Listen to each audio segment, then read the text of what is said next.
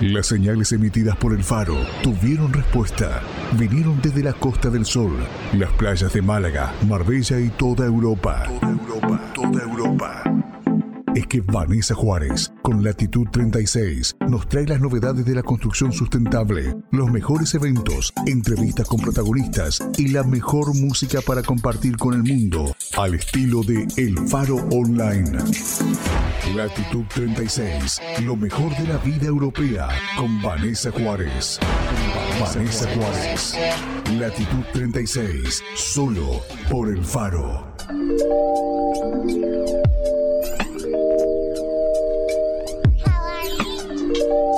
Amigos y oyentes del Faro, les doy la bienvenida a un nuevo programa de Latitud 36. Desde Málaga, la Costa del Sol, quien les habla, Vanessa Juárez, y así arrancamos este nuevo programa. Recordá que podés seguirnos en las redes sociales del Faro Online y escucharnos en www.elfaroonline.com. También podés descargar la app El Faro y escuchar toda la programación desde tu móvil estés donde estés. El programa de hoy es un especial dedicado a los pueblos blancos andaluces. Grabamos el programa desde Cádiz en un sitio soñado llamado El Gastor y bautizado el Balcón de los Pueblos Blancos Andaluces entrevistamos a su alcaldesa, la señora Isabel María Moreno, que nos cuenta las acciones que llevan adelante desde el ayuntamiento para promover el turismo sostenible.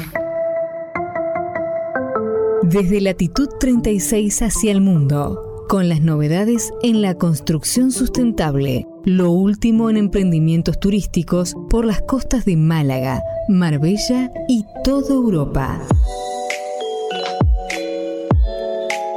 Latitud 36. Vanessa Juárez. Las entrevistas que esperás y la mejor música. ¡Ah, mamma mía! Latitud 36. Solo por el faro.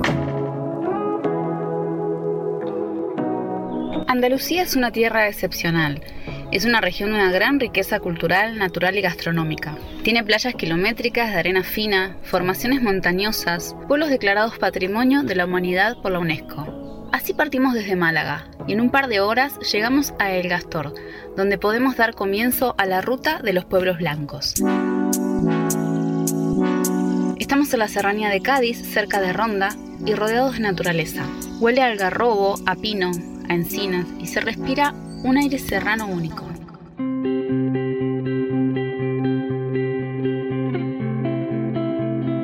El Gastor es conocido como el Balcón de los Pueblos Blancos por las magníficas vistas de los pueblos vecinos que se pueden contemplar desde su punto más alto. Habitan unas 1.700 personas aproximadamente y su trazado, el típico de las localidades de la Sierra Gaditana, invita a pasear por sus callejuelas y a descubrir sus monumentos más importantes, como la iglesia de San José, el molino de aceite Hermanos Palomino o la Fuente Diego. Se mantiene también el recuerdo de sus tradiciones en el Museo de Usos y Costumbres Populares, que recibe el nombre del famoso bandolero José Tempranillo. En la sierra nos encontramos con la cueva Fariña, en la falda del Tajo de Algarín, que junto con la cueva del Susto es uno de los sitios más visitados por los amantes de la espeleología. El senderismo y los deportes náuticos en el embalse de Sahara del Gastor son otras de sus actividades que el pueblo ofrece a sus visitantes, que podrán además rememorar a los pobladores más antiguos de la zona con la visita a los dólmenes de los Algarrobales, Algarín y el Charcom. Este último, conocido también como la tumba del gigante, es el de mayor tamaño de la provincia de Cádiz. Conocer el Gastor es acercarse también a su artesanía, en la que destaca la gaita gastoreña, un instrumento musical de viento que tiene como base un cuerno de toro o vaca y cuyo origen se remonta a los íberos. Otro tipo de artesanía popular es la elaboración de pleitas, una especie de trenzado hecho con palma o esparto con la que se realizan objetos diversos.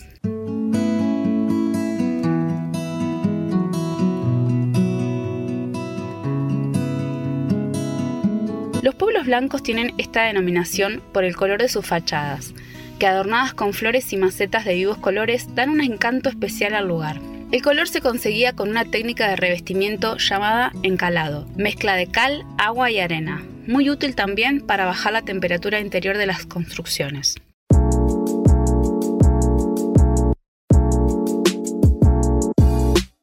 El origen de encalar las fachadas se remonta a la época del Imperio Romano en la península ibérica, no obstante, serán las sucesivas epidemias de peste, fiebre amarilla o tifus de los siglos XVI al XIX las que obliguen a los habitantes de los pueblos a encalar las fachadas de sus casas, ya que la cal cuenta con propiedades antisépticas y antibacterianas. De hecho, mantiene más de 130 usos relacionados con la higiene. Dato no menor para aquellos que creen que cuando hablamos de casas sanas o viviendas sostenibles es una moda.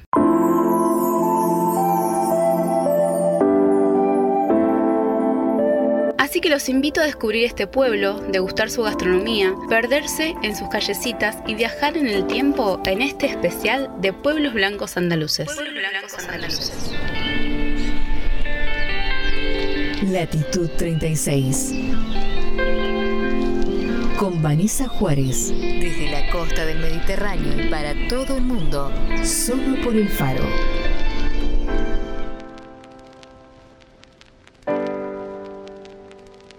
Hace unos días estuvimos participando en la Ecomaratón, una actividad deportiva, un trail de montaña organizada por Finca La Donaira, una finca de turismo de lujo sostenible y el Ayuntamiento de Montecorto, uno de los pueblos vecinos del Gastor.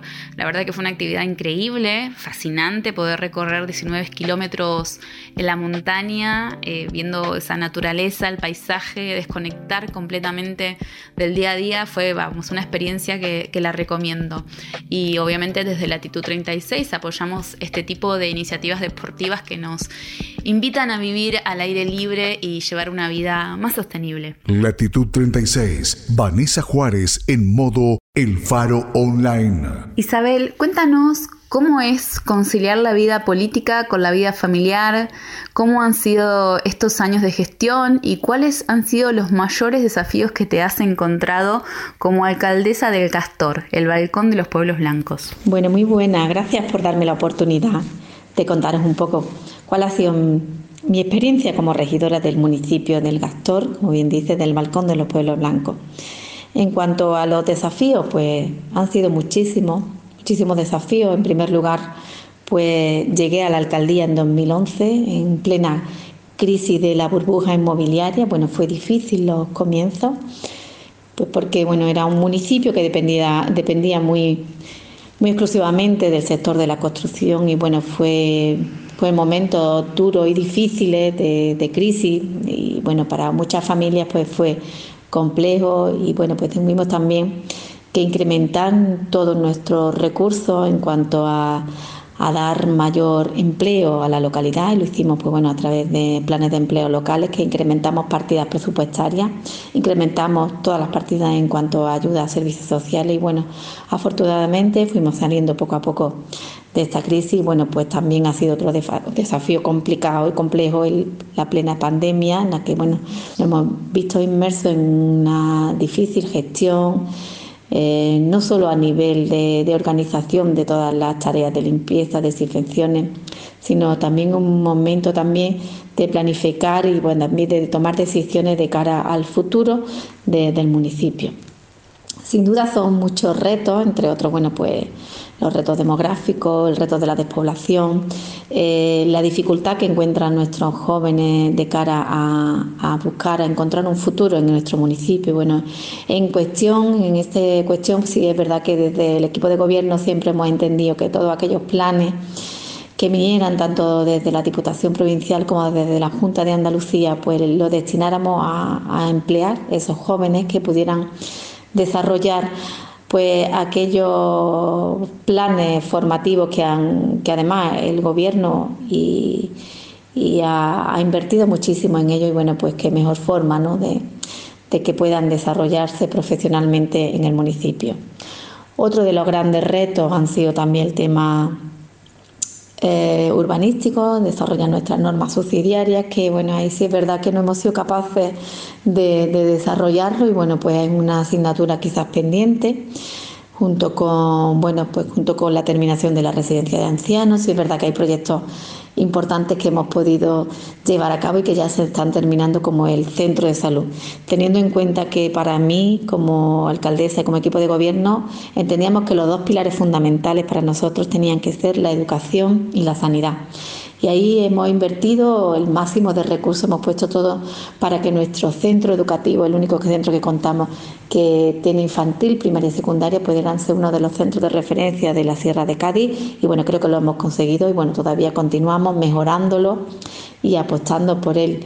Hemos hecho inversiones importantísimas como el salón de actos, como una radio escolar a la que hemos ayudado, a la que hemos colaborado, numerosos planes, inversiones, tanto en materiales didácticos como por ejemplo en tablets, teniendo en cuenta también que, la digitalización, la nueva digitalización está ahora, eh, bueno, pues que debemos de apostar desde las administraciones para que nuestras familias también tuvieran esa formación y esos recursos y bueno pues podemos decir que poco a poco hemos conseguido pues que eh, localizar nuestro municipio en uno de los centros quizás de referencia de, la Sierra de Cádiz.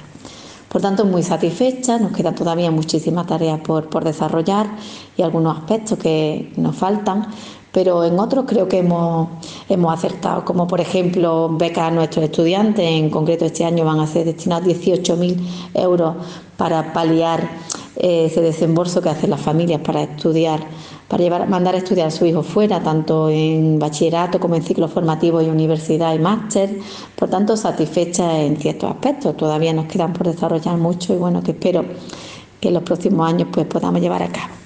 Y nada, compatibilizar la vida familiar ha sido complicado, difícil, porque bueno, le hemos tenido que quitar muchísimo tiempo a nuestra familia, pero bueno, ya es verdad que la pandemia me ha ayudado un poquito a valorar que esos poquitos momentos que tengamos con nuestros familiares, pues que lo, disfrutemos con muchísima intensidad y que lo, y lo vivamos pues para que nuestros hijos, y en este caso mis dos hijas, pues puedan también sentir que, que, su madre está ahí, que su familia está, está con ella. ¿Cuáles son las principales actividades económicas que se desarrollan en el pueblo? Bueno, pues las actividades principales del municipio, eh, fundamentalmente la, agrícola, en menor medida la, ganadera, el sector construcción, el sector servicios también y el turismo rural.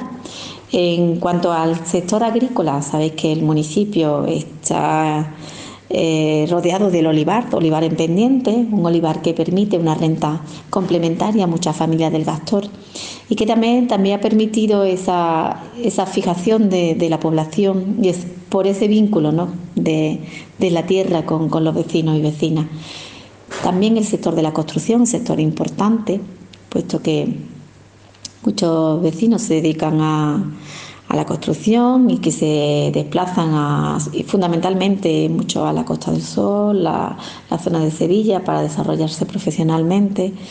Y por otro lado también, sabéis que el turismo rural, un turismo que cada vez está más en auge y que también está creando mucha riqueza en, el municipio. Bueno, sabéis que también el sector servicios, hay mucho, el sector de la hostelería, los restaurantes, tenemos ahora mismo 12 entre bares y restaurantes, así como también con mucho comercio, comercio local y bueno, eh, fundamentalmente esa es la base de, y de la riqueza que crea nuestro municipio. Luego de la pandemia hemos experimentado un movimiento de las familias y las personas profesionales que eligen mudarse de las grandes ciudades para vivir en sitios más tranquilos, en la naturaleza, alejados un poco de las grandes urbanizaciones, que eligen incluso eh, pueblos con mucho menos habitantes ¿no? para, para poder vivir y trabajar desde allí. ¿Se ha sentido este fenómeno también en el Gastor? Pues la verdad es que sí, que hemos, hemos notado eh, durante la pandemia mm, muchas personas que se han acercado a vivir en nuestro pueblo y algunos pues teletrabajando y otros pues que han venido incluso de otros países ¿no? a, vivir en, en el Gastor porque encuentran en nuestro pueblo eh, precisamente lo que, lo que de vivencia y de, y de enseñanza nos ha, ha traído un poco la pandemia, ¿no? De todo lo negativo hay que sacar algo positivo y es, bueno, pues es el valor de tener calidad de vida, la calidad de vida que encuentras en un municipio tranquilo, en la que estamos rodeados de naturaleza, en la que podemos disfrutar. Y, bueno, sí es verdad que lo hemos notado. Y también de, de, vecinos y sobre todo jóvenes de la localidad que estaban en otras, en otras ciudades y que han podido pues teletrabajar durante, durante este tiempo. Por tanto, para nosotros la pandemia es verdad que, que no, ha, no ha servido para rediseñar qué tipo de turismo y cuál es el municipio que queremos. Y en eso hemos acordado con el sector que, que, queremos un turismo, la apuesta nuestra tiene que ser un turismo sostenible, de calidad, alejado de las masificaciones, que, entienda que, disfrutar de, del pueblo es disfrutar de su gastronomía, de su paisaje, pero sobre todo también de algo muy importante, de la gente del Gastor, de esa hospitalidad que nos caracteriza. Sabemos que en el Gastor se desarrollan actividades de deporte, ocio, que fomentan este turismo sostenible, este turismo más orientado al, ocio familiar y deportivo. ¿Tienen planificado este, este, tipo de actividades al aire libre para, para el próximo año? ¿Algo que nos pueda adelantar? Bueno, en 2022 tenemos previsto la Trail Dolmede Gigante, que es una prueba también deportiva importantísima para nuestro pueblo, que se desarrolla además entre los Tajo Algarín, el Algarín y la Cima La Graja, con más de 800 metros de altitud y bueno, pues son 19 kilómetros de recorrido, también en un paraje natural impresionante desde que podéis disfrutar mm, vistas preciosas de la Sierra de Grazalema, del Tajo Algarín. Luego tendremos también pues la tercera edición de la Ecomaratón, en la que este año pues seremos la sede de, la prueba, y la carrera urbana, también en el mes de octubre. Por tanto, tenemos cubiertos los meses de abril, octubre y noviembre. Y luego durante el verano pues podemos desarrollar también actividades en nuestro embalse, pues, actividades como el paddle surf, los kayaks y bueno, por tanto estamos muy muy contentos de, sin duda por el enclave natural que, tiene el Gastor, pues podamos disfrutar de todo tipo de, estas actividades. Y para cerrar esta entrevista, vuelvo a agradecerte Isabel por tu tiempo, por poder charlar con nosotros y contarle al mundo que existe un pueblo en Andalucía que es el balcón de los pueblos blancos y que además también fomenta el turismo sostenible y rural. Tengo entendido que hay muchísimos, eh, muchas opciones para poder pasar este, un fin de semana o unos días en, el pueblo, eh, disfrutando también de sitios increíbles, de una acogida maravillosa, porque conozco personalmente las personas que se dedican a este tipo de actividades. Bueno, pues el agradecimiento es mío. la verdad que agradezco enormemente que nos dé la oportunidad de abrirnos esta ventanita ¿no? a conocer el, pueblo del Gastor, ese balcón de los pueblos blancos. Un destino que, además lo tiene todo, lo tiene como tú decías, un alojamiento de muy, muy alta calidad y además que podemos disfrutarlo durante todo el año no solo por su patrimonio natural, cultural, sino por todas sus festividades. Os, invito a que conozcáis nuestro Corpus Christi, nuestro carnaval, nuestro Día de Andalucía, nuestra feria, que es maravillosa. Luego en las fiestas patronales y por tanto es un, un, un pueblecito lindo con unos paisajes, unos rincones extraordinarios y además que tiene caminos de ensueño que te puedes sumergir en sus aguas, que puedes participar de tu tradición y sobre todo que, puedes sentirte feliz de la hospitalidad que tienen mis vecinos y mis vecinas porque están encantados de, acoger bien a nuestros visitantes. Por tanto, os invito a que, a que lo conozcáis. Y una vez más, muchísimas gracias. Quiero agradecer a quienes han hecho posible este especial Pueblos Blancos Andaluces, al Ayuntamiento del Gastor, a Rosa Lerena del Departamento de Turismo, a Francisco, Community Manager, por conectarnos, que por cierto los invito a seguir la cuenta de Instagram Turismo El Gastor, a la alcaldesa Isabel Moreno, una excelente profesional y encanto de persona, y a todas las personas que nos han abierto su hogar para contarle al mundo sobre este maravilloso pueblo gaditano. Me despido recordándoles que estamos cada día más cerca de crear un mundo sostenible, empezando por crear una mejor versión de nosotros mismos.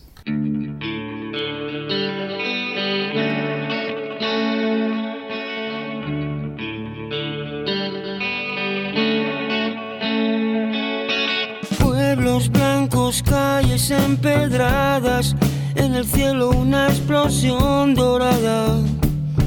A esta hora, aparentemente inofensivo, es el árbol que cuida su nido. A esta hora, a la hora de las sombras largas, cuando nacen los hechizos en el campo de batalla, poco a poco se quedan dormidos. Negro es el perfil de la montaña, la última gaviota surca el cielo. A esta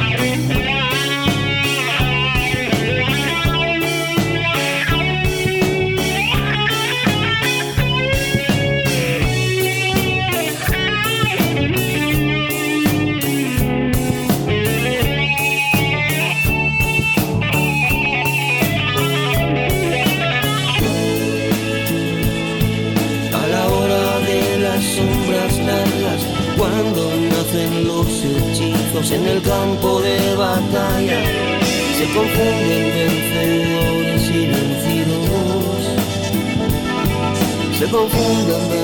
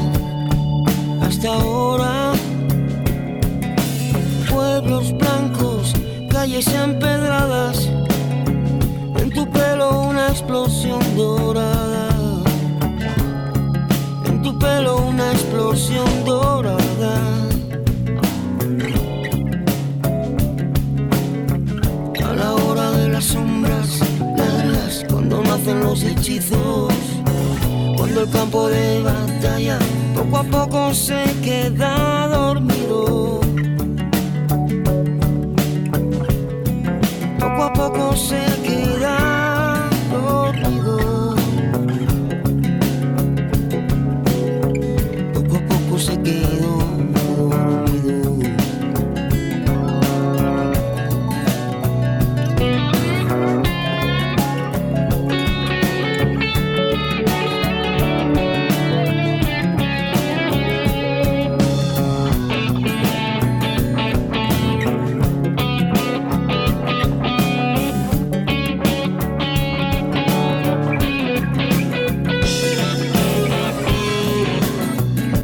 No te pierdas el siguiente programa de Latitud 36.